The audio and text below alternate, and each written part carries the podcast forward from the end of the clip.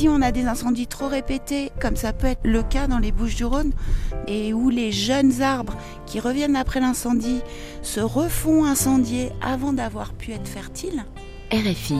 et ben en fait on n'a plus de potentiel de graines pour assumer une- un renouvellement forestier. Grand reportage. Un chiffre qui donne la mesure du drame. 7000 incendies en un an, l'an passé en France, dont celui du massif de la Montagnette, proche d'Avignon. Les flammes ont tout dévasté sur leur passage, détruisant la faune et la flore. Dès le lendemain, les professionnels s'activent pour constater les dégâts et prendre les premières mesures, alors que les populations sont encore sous le choc. Après l'incendie, que devient la forêt? C'est un grand reportage de Justine Rodier. Après l'incendie, on fait un point, un point des zones brûlées, un inventaire. On définit euh, les zones à exploiter et à abattre.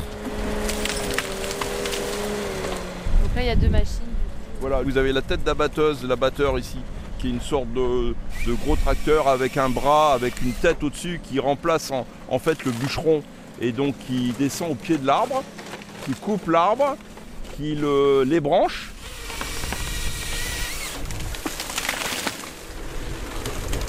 En moins de 10 secondes, l'arbre se retrouve par terre. On a le droit de s'approcher, non? Ça va Oui, pas oui, gêner bah, c'est surtout important, c'est qu'il vous voit.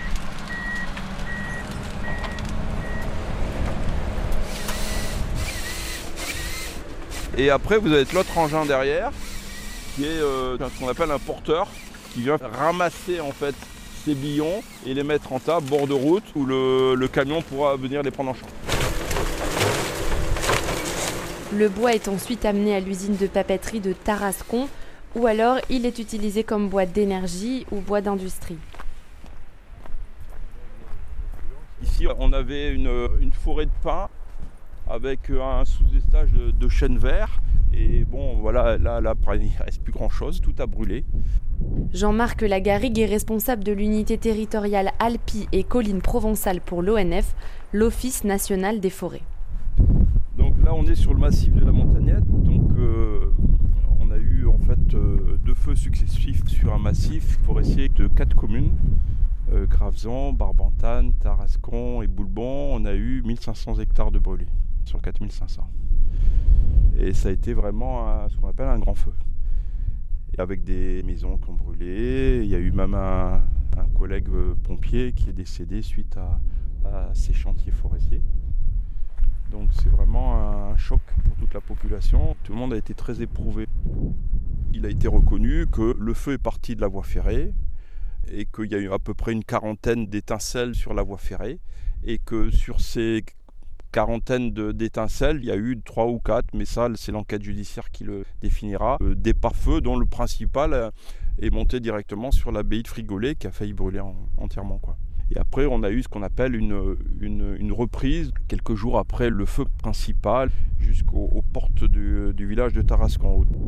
Vous êtes dans un, paysage, dans un- une atmosphère euh, comment morbide en fait, qui vous touche profondément parce que vous êtes habitué à des espaces, à des endroits où vous aimez bien vous promener ou, ou travailler, et puis d'un seul coup, tout est détruit. Face à nous, sur des dizaines de mètres, un paysage rasé, nu. Les arbres brûlés ont été abattus et au ras du sol, il ne reste que des dizaines de souches calcinées. Par terre, des branches noires tapissent ce triste décor. Ces branches-là qu'on voit ici, c'est demain la reconstitution du sol. On laisse la nature faire son travail de décomposition et d'intégration de cette matière végétale au sol. Un peu plus loin, nous arrivons à un point de vue. Vous avez la plaine en bas. Le lendemain du feu, quand je suis venu sur place, j'ai vraiment eu un, choc. Cette fois, nous surplombons le massif qui ondule au gré de ces collines. Des centaines d'arbres couleur charbon sont décharnus. Ouais, c'est. Mais ce que vous voyez au fond, par exemple, on va attendre parce qu'en fait, on essaye de conserver au maximum d'arbres qui peuvent s'en remettre, mais on sait, par expérience, qu'on est souvent un peu optimiste. Par exemple, par 30 exemple là, 50. le tronc, Voilà, il est. voilà. euh, Là, le ça. tronc, il est brûlé Il est- en fait. Voilà, il est brûlé. Et là, on, on va attendre pour voir si ça repart, quoi, ou pas. Vous pensez que celui-là, par exemple, il peut repartir? Non, je pense pas, non, celui-là, non, malheureusement, non. Il y en a beaucoup dans ce cas-là? Eh ben, euh, regardez, regardez, voyez. Voilà, à mon avis, euh, toute cette- une grande partie de cette zone va être, va être abattue. Non loin de nous, des îlots verts composés de quelques arbres semblent avoir été partiellement préservés et détonnent dans ce paysage désertique. D'autres arbres sont à moitié brûlés, une partie de leur feuillage est noir quand l'autre est restée verte.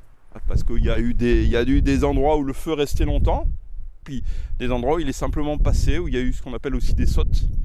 Donc euh, c'est pas, il n'y a pas une logique continue.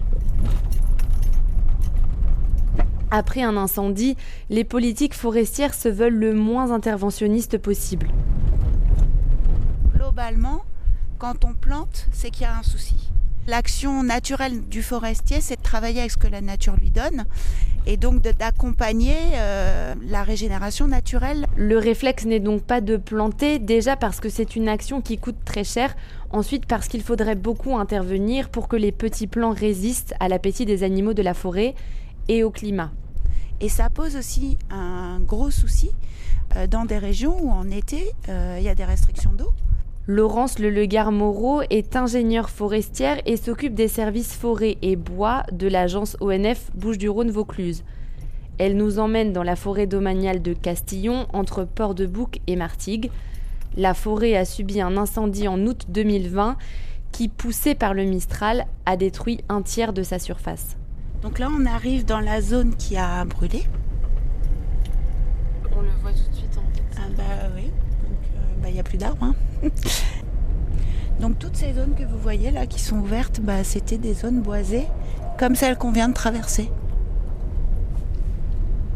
On a encore une vision assez euh, cataclysmique hein, de cet espace. Ouais, c'est impressionnant quand même. Voilà, donc euh, ce qu'on va aller voir aujourd'hui, c'est euh, comment la forêt euh, naturellement euh, reprend euh, ses droits. La forêt domaniale de Castillon est un bon exemple de résilience.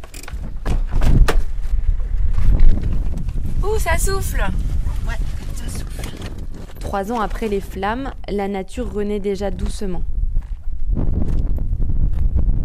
Là, là, vous voyez des, des semis avec euh, différents stades d'évolution. hein, euh, les plus petits qui font euh, 30 cm, donc ça, c'est des pousses qui ont euh, euh, un an et demi. Et puis, on en a d'autres qui euh, ont germé quasiment après l'incendie. Donc, ils vont avoir 3 ans en fait. Ils font euh, à peu près 80 cm. Voilà. Donc ça, c'est ce qu'on appelle le chêne vert, qui est une essence méditerranéenne aussi. Là, vous voyez les rejets de chêne. Voilà, ça fait oui 90 cm. Et donc eux, ils vont repartir. Et vous voyez bien sous vos pieds qu'on a euh, des cônes de pin d'Alep sur lesquels on marche. C'est quoi les cônes de pain C'est ça. Et c'est à partir. C'est ce qu'on appelle des pommes de pain en fait. Voilà, c'est ce qu'on appelle des pommes de pin. Le pain d'Alep, en fait, il a ce qu'on appelle des cônes sérotineux. Et en fait, euh, avec la chaleur d'un incendie, la résine va fondre et libérer les graines présentes dans ces cônes. Parce qu'il a développé euh, toute une stratégie, en fait, où le feu de forêt ne va pas détruire ses semences.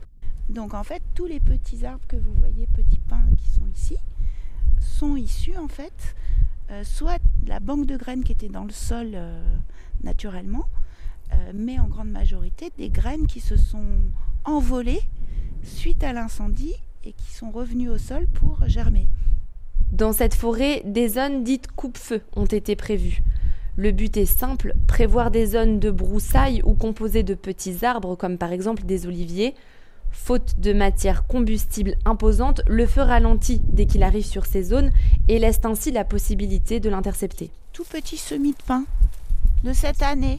Si on s'imagine que chaque semis qui est présent là autour de nous euh, donne un arbre adulte, on a largement ce qu'il faut pour reconstituer une forêt. Même si à l'œil, comme ça, pour euh, Monsieur Tout le Monde, c'est pas forcément aussi évident. Mais avant d'obtenir un peuplement forestier euh, comme celui qu'il y avait avant l'incendie, bah, il faut plusieurs décennies en fait. hein. Ouais, ça nous fait plaisir. ouais. c'est la résilience de la nature. Mais cette résilience, aussi impressionnante soit-elle, n'en demeure pas moins menacée. Si on a des incendies trop répétés, comme ça peut être le cas dans les Bouches-du-Rhône, et où les jeunes arbres qui reviennent après l'incendie se refont incendier avant d'avoir pu être fertiles, et ben en fait on n'a plus de potentiel de graines pour assumer un renouvellement forestier. Entre 2007 et 2019, on décomptait environ 4000 feux par an qui détruisaient 11 000 hectares de forêt. Mais en 2022, on dénombre 7000 incendies ravageant presque 63 000 hectares. En une année, c'est six fois plus que la moyenne habituelle. Et cette tendance pourrait bien s'accentuer. Et là, ça pose question. Là, on en arrive à des, territoires où euh, la forêt, elle n'arrive pas à reprendre ses droits. Effectivement, on a deux problèmes, la récurrence des incendies et cette problématique euh, d'eau au printemps et en été qui fait que euh, les petits arbres soient hyper résistants pour s'en sortir. Quoi. Du coup, des moyens sont déployés pour prévenir les incendies, comme sur la montagnette où nous retrouvons Jean-Marc Lagarigue. Alors on est ici sur la Vigie la montagnette, c'est-à-dire un, un, point haut de la montagnette, et donc il y a sur les Bouches du Rhône, il y a tout un maillage. Elles se voient les unes les autres. Dès qu'on a un, une fumée, un départ de feu, elles avertissent. C'est en général fin juin, début septembre. Mais en fait, de plus en plus, à cause du réchauffement climatique, on va démarrer plus tôt au mois de juin et on finira plus tard en septembre. ce qui est embêtant parce qu'en fait, nous, en tant qu'Office national des forêts, nos activités l'été sont arrêtées à cause du risque feu parce que on a besoin de tout le personnel de disponible pour cette période. Donc c'est un petit peu la course toute l'année. Il y a beaucoup de départs de feu du coup euh, chaque année Ah oui, des centaines. Des centaines. Selon l'ONF, 99% des incendies sont tués dans l'œuf grâce aux différentes techniques de prévention. L'objectif est de neutraliser les feux naissants en moins de 5 minutes, car une fois qu'ils s'échappent, il devient très dur de les rattraper. Cette prévention est un travail quotidien, comme l'explique Jean-Marc Lagarigue. Sur cette piste, vous avez à droite une bande de, 25 mètres de large qui est traitée en BDS, c'est-à-dire en bande débroussaillée de sécurité, pour que les pompiers puissent intervenir en cas de feu. On a à peu près 10% de la surface qui est justement gérée dans une logique prévention incendie. Brutalement, je dirais qu'on condamne 10% pour que 90% de forêt survivent derrière. On a des citernes souvent de 60 mètres cubes qui sont disposées un peu partout et que les pompiers vérifient avant la saison au cas où. On sait très bien qu'avec le réchauffement climatique, les périodes de sécheresse vont être plus longues, plus fortes, plus violentes et que le risque augmente. On l'a vu cette année dans des régions comme la Bretagne par exemple, n'ont jamais eu de feux de forêt, qui se retrouvent avec des feux de forêt. Sans ces mesures, il y aurait des incendies tous les jours, assure Jean-Marc Lagarigue. Ces dispositifs sont surtout mis en place dans le sud de la France, mais ils tendent à se décaler peu à peu vers le nord du pays. À cause du dérèglement climatique, le risque de feu est désormais étendu à toutes les régions de la métropole. Euh, la parcelle 40, je pense. Il reste plus que ça à faire Sur la 36, oui. Ah, ensuite, on passe sur une autre parcelle. Au quotidien, les équipes entretiennent aussi la forêt dans ce but plus ce qu'on appelle la biomasse combustible, c'est-à-dire le volume combustible est faible, moins les feux seront importants. on a des, ce qu'on appelle des zones de coupure pour qu'on n'ait pas un incendie qui, qui s'entraîne du haut des arbres au suivant, c'est-à-dire ce qu'on appelle les houppiers des arbres au suivant. Les feux de cime, c'est ce qu'on craint énormément.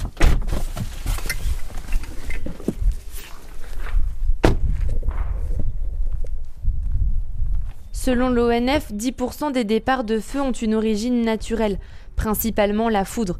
Les 90% restants sont des incendies dont l'origine est humaine. Un tiers d'entre eux sont volontaires et deux tiers proviennent de négligence. Le ministère de l'écologie estime que plus de la moitié des départs de feu pourraient être évités en appliquant les bons gestes. D'où l'importance de sensibiliser et d'impliquer les populations, comme c'est le cas dans la commune d'Allo, au nord-est de Marseille. Nous retrouvons Frédéric Plat, adjoint au maire chargé de l'environnement pour la commune. 80% du territoire alodien est un territoire naturel de forêt. Donc ça représente à peu près 4000 hectares de collines. Il y a eu plusieurs incendies à l'eau. Il y en a eu deux qui ont été entre guillemets remarquables. Un en 79 et un autre en 97 qui a parcouru 3450 hectares sur les 4000 hectares que représente la commune au total d'espace vert. C'est considérable, c'est colossal. Cet incendie-là a eu lieu euh, quand j'étais enfant. Et j'ai encore le souvenir de tous ces gens qui étaient vraiment traumatisés de voir tout ça disparaître. On voyait cette lame de flamme qui parcourait tout le massif de l'étoile et qui rasait tout sur son passage. J'ai vu des gens avec des tuyaux d'eau qui essayaient d'arroser autour de leur maison pour ralentir la progression du feu. Enfin, des gens comme vous et moi, voilà, qui ont participé à l'évacuation, qui allaient sortir des, personnes âgées de leur maison, qui n'avaient pas conscience qu'ils prenaient des risques. Il y a des maisons qui ont brûlé d'ailleurs aussi. Donc voilà, c'était vraiment un moment très particulier. Et après ça, ça a été une, une zone complètement lunaire. Enfin, les sols étaient brûlés sur plusieurs dizaines de centimètres. Et donc, euh, replanter, ça a été euh, presque logique dans l'esprit des gens. Alors là, en plus, vous avez mal choisi votre jour parce que là, ça doit cagner. Donc là, il faut imaginer qu'ici, euh, il n'y avait plus un arbre. Hein. En 97, il n'y avait plus rien du tout. alors que là, on est quand même bien entouré. Il y a des voilà. arbres pas très très grands, mais 2 bah, mètres, 3 mètres.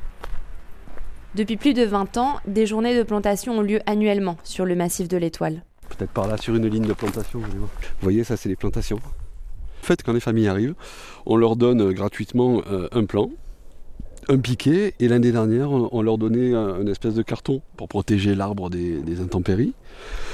Vous voyez? Donc là, c'est un carton biodégradable.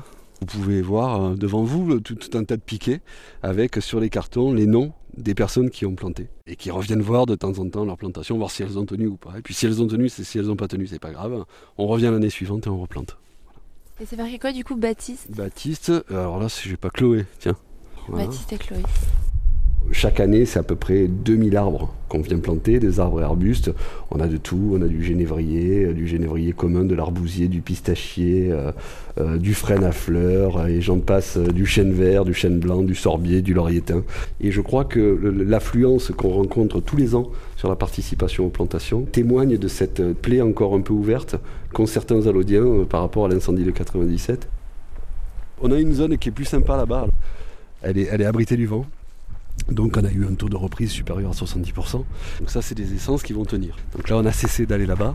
On met nos efforts ici et un petit peu plus haut aussi. Euh, on a planté depuis à peu près une vingtaine d'années environ 45 000 arbres. De retour dans la forêt domaniale de Castillon, nous croisons un petit groupe en balade. La promeneuse est originaire du coin et a vu les incendies de très près elle reste fortement marquée par ce souvenir. On a quand même beaucoup, euh, beaucoup souffert quand on l'a vu partir en fumée.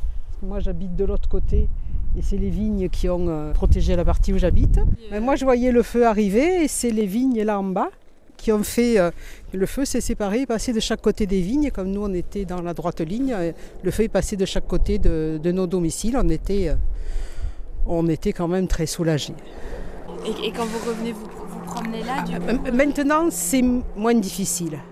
Les, premières balades euh, avec l'odeur du feu, avec tout, c'était vraiment un crève-cœur. Ça a vraiment été un moment très, très difficile pour, pour tous les habitants du, secteur. Et, maintenant? Ben, on, voit la nature reprendre petit à petit, pas partout, mais euh, on se dit que l'espoir est là et qu'il faut un petit peu d'eau avec le printemps, on devrait arriver à passer le, plus dur. J'ai vu arriver les, canards se remettre en bas, c'est plutôt bon signe. Selon l'Observatoire national sur les effets du réchauffement climatique, les sécheresses extrêmes et les canicules intenses pourraient avoir lieu durablement et régulièrement ces prochains étés, notamment dans les territoires méditerranéens. Des conditions propices pour les départs de feu et un défi pour la forêt.